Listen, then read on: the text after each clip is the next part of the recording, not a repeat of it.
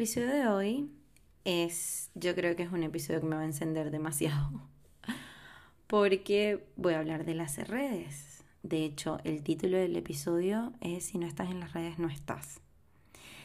Y bueno, este título lo saqué de una conversación en una consulta, así que va un poco por allí. A mí me parece que es un temazo. Es un temazo porque justamente esta semana Em, tuve varias sesiones y entre esas sesiones se repitió el tema de las redes. Se repitió la angustia por las redes. Y sí o sí tenía que traerlo a catarsis. O sea, hay que hablar. Hay que hablar de esto. Hay que tener una perspectiva. Bueno, la verdad es un tema que...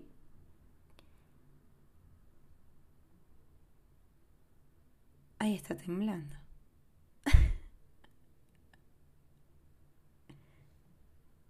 Ya tembló.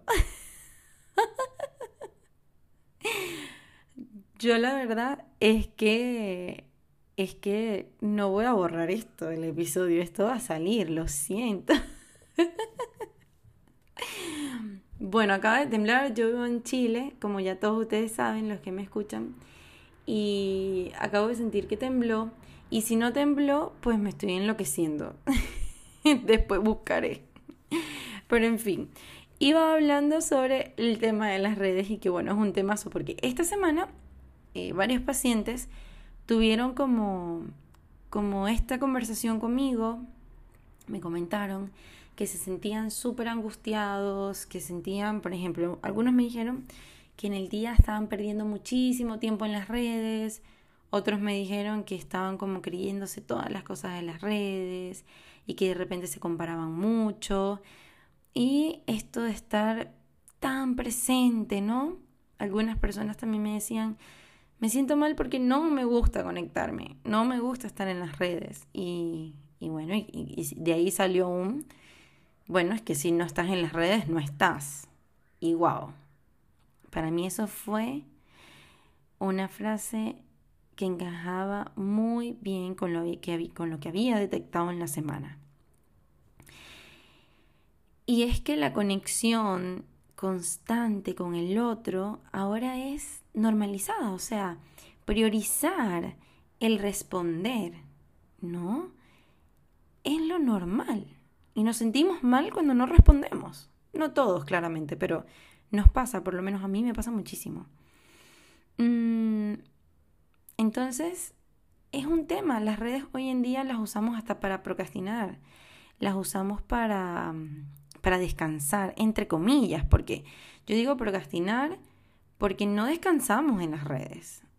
A ver, yo les voy a dar como un ejemplo. Hay veces que a mí me ocurre que entre un paciente y otro tengo un espacio y digo, y digo, bueno, voy a descansar un rato, voy a respirar, voy a tomar agüita, voy a, a ¿saben?, a descansar un poco la mente.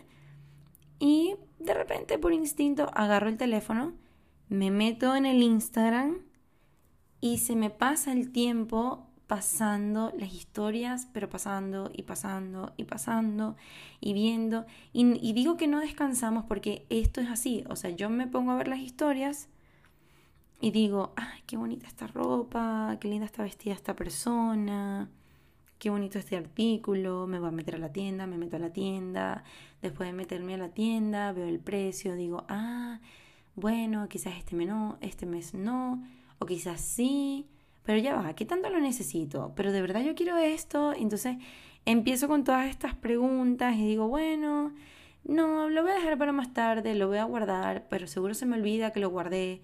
Y todo esto está pasando mientras yo estoy, entre comillas, descansando. Luego veo la hora, digo, ah, ok, ya, cierro Instagram y ya estoy con otro paciente no tomo agua, no me levanté de la silla. Y esto me puede pasar varias veces en el día. Y honestamente, a mí específicamente me pasa, pero a partir de hace más o menos dos semanas, me hice muy consciente de esto y dije, no, yo necesito descansar. O sea, yo soy una persona que necesito descansar la mente y volver, ¿no? Y ahí es cuando me di cuenta de que las redes nos consumen demasiado es una cosa que no paramos, no paramos porque están muy activas. Mm, son escenarios súper difíciles, son escenarios en donde se nos va de las manos. Y a mí me parece súper curioso, porque también está el lado contrario, que es la persona que no se conecta mucho, que no, no se mete tanto, que de repente no interactúa o no le escribe a sus amigos todo el tiempo. Y es demasiado similar a una droga, porque siempre está el que te dice, pero ¿cómo no usas las redes sociales? O sea, ¿cómo no usas Instagram? Y, y yo me recuerdo, o sea, yo recuerdo ahí perfectamente a una persona que dice cuando estás en la universidad, ¿y por qué no fumas? O sea, fumar está bien. Yo, bueno, eso era cuando nosotros estábamos en la universidad, yo estaba en la universidad, porque evidentemente yo creo que ya eso no ocurre. Bueno, creo que la, próxima generación es demasiado más consciente. Y si fuma, fuma, pero si no fuman, no fuman. No andan diciéndole a los demás si fumar o no fumar. Pero yo siento que hoy en día el tema de las redes es como, no sabes hacer un Reels, no sabes hacer una historia. y es como fatal, es como fatal. Entonces está este concepto de si no estás en las redes, no estás, definitivamente. Me parece agotador. Me parece que, que no se descansa, me parece que, que no se desconecta uno. Y he percibido también dentro de las sesiones que hay como un temor muy grande al desconectarse. Es como si, si cerramos el Instagram, nos perdemos de algo. Es como que si cerramos nuestro Instagram, nos perdemos de responderle a alguien. Y eso me genera mi pregunta, o sea, me, me genera pregunta de decir, ¿le queremos responder a alguien por ser rápidos y productivos? Eh, responder rápido significa ser buen amigo. Mm, estar totalmente atento a qué, por qué, este, qué pasa con esto de estar hiperconectados, porque creo que ese es un buen término, el hiperconectados. Bueno, hace un tiempo tuve un conversatorio en donde una de las personas comentaba que sentía un poco de malestar porque estaba tan hiperconectado que la verdad es que ya no tenía ni siquiera temas de conversación interesantes con sus amigos. O sea, de repente es el, ¿cómo estás? ¿Qué haces? Bueno, hago esto, hago aquello. Hago Y se quedaba ahí en ese círculo y luego, ¿cómo estás? ¿Y qué haces ahora? Y, y claramente hace falta ahí algo. Algo que me parece que no se da en el día a día, que no se da todo el tiempo, que no se da todos los días, mm, que se da de vez en cuando. Eh, que se da en las reuniones, que se da en una conversación, que se da en un grupo y no que se da todo el tiempo escribiendo.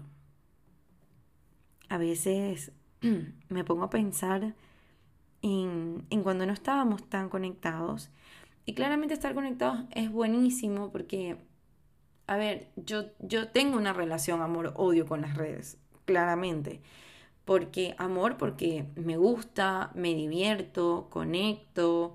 Eh, a mí me gusta demasiado responderle a la gente sobre cosas de psicología y me siento muy feliz haciendo ese trabajo. Pero también hay una parte de, como decía, amor-odio, porque no me gusta que a veces eh, nos empujamos a vivir desde la red. Eh, no me gusta cuando veo que mis pacientes sufren porque porque se comparan constantemente. Ahí obviamente hay una cosa interna, ¿no? No digo que sea el Instagram nomás, pero hay una cosa interna. Pero bueno, el Instagram está ahí em, muy fuerte. Entonces esas cosas, cuando pierdo tiempo de mi vida, eh, cuando me preocupo si la historia está bien o mal, entonces como que es difícil, es agotador, es difícil, es una generación que sufre esto. Y sí se sufre, yo creo que sí se sufre totalmente. Ahora, últimamente yo he estado posteando un montón y pongo historias, pero son las historias más relajadas que he puesto de mi vida. O sea, muestro cuando quiero mostrar y no muestro cuando no quiero mostrar y logro cerrar mi Instagram un rato y ya está.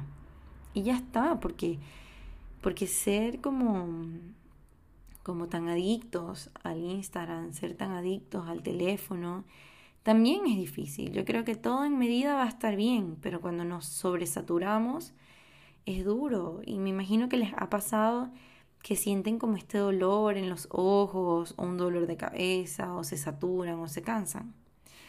Y es eso, ¿no? La sobrecomunicación, el estar todo el tiempo conectados, estar todo el tiempo en la pantalla.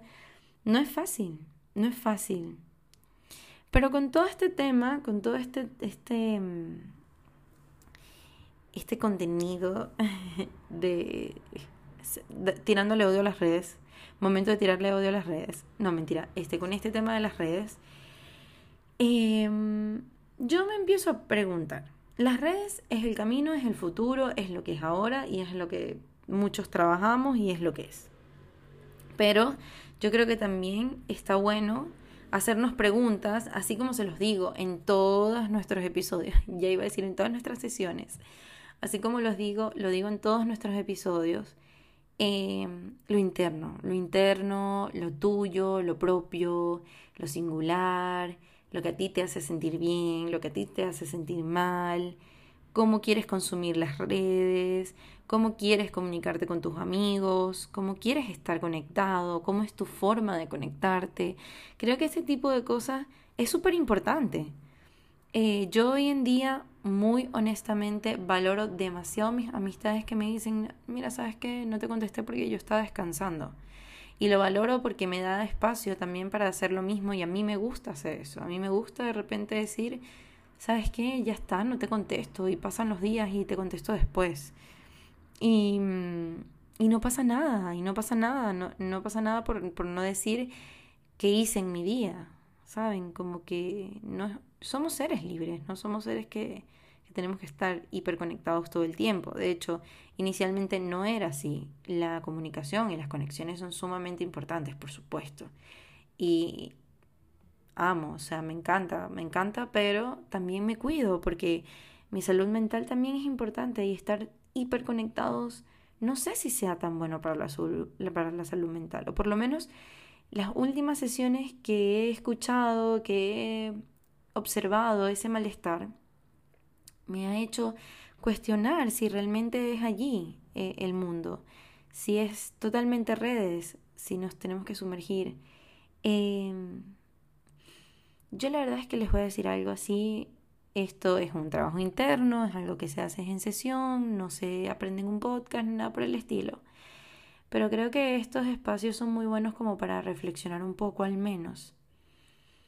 No se comparen, no se comparen con lo que ven en las redes.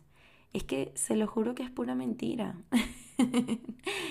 es porque las redes son buenísimas y las pasamos bien y nos encanta, pero, pero también hay otras cosas. Hay un mundo real que está allá afuera en donde nos sentimos un poco incómodos, en donde no estamos tan seguros, en donde quizás no somos tan felices, no estamos tan acompañados y quizás no tenemos tantos amigos como en las redes. Claramente no tenemos tantos amigos en la vida real como en las redes. Y no es un tema de seguidores, y no es un tema de quién te da like y, vivir de este patrón extraño. Es que la vida no es así, la vida no es un Instagram eh, la vida no es un Instagram, a veces es más reconfortante, a veces es más dura también. Pero cuando dejamos de ver la pantalla y vemos un poco a nuestro alrededor, quizás podemos conectar con lo que sí tenemos y dejar de vivir de lo que no tenemos, dejar de vivir de lo, de lo que tienen otros. Mm, recuerda que lo que a ti te falta, otros lo tienen y lo que los otros puedan, les pueda faltar, tú lo puedes tener. Y creo que eso es una verdad. Em, y eso es algo que no se ve en las redes. Eso es súper difícil. Así que les digo que reflexionen, que tomen las redes como con conciencia, que aprendan a manejarlas, eh, que enseñen a sus hijos también a manejarlas y sin miedo, porque es el futuro, porque es nuestro trabajo, porque es un buen lugar, pero con inteligencia, con mucha inteligencia, mucha inteligencia emocional, bien atentos, entendiendo cuáles, cuáles son sus límites y cuándo se están empezando a sentir mal. Eh, y bueno, denle validez, hay que darle validez a esos sentimientos. Así que espero que les haya gustado este episodio. A mí me encantó, a mí me prendió porque me encanta eh, el tema de las redes sociales. Puedo así hacer mil episodios de redes sociales, pero es demasiado. Así que bueno, les mando un beso, un abrazo, muchísimas gracias por escucharme. Bueno, siempre apóyenme, compartan y bye.